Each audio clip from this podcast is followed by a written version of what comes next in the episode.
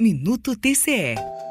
Edson Ferrari eleito presidente do TCE de Goiás para 2021-2022 o conselheiro Kennedy Trindade na vice-presidência e Sebastião TJ na Corregedoria Geral. Esta será a nova composição da mesa para o próximo biênio. Lembrando que esta foi a primeira reunião presencial do TCE desde o início da pandemia, com os devidos cuidados de distanciamento e prevenção.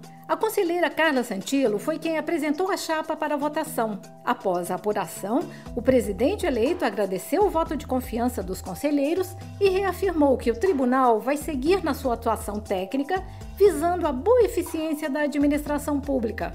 Todos os conselheiros e a Procuradora-Geral de Contas, Maísa de Souza Castro, ressaltaram a experiência administrativa dos três eleitos e destacaram o trabalho da atual mesa diretora. A posse da nova mesa diretora deve ocorrer antes do início das atividades do tribunal no ano que vem. Rádio TCE, uma emissora do Tribunal de Contas do Estado de Goiás.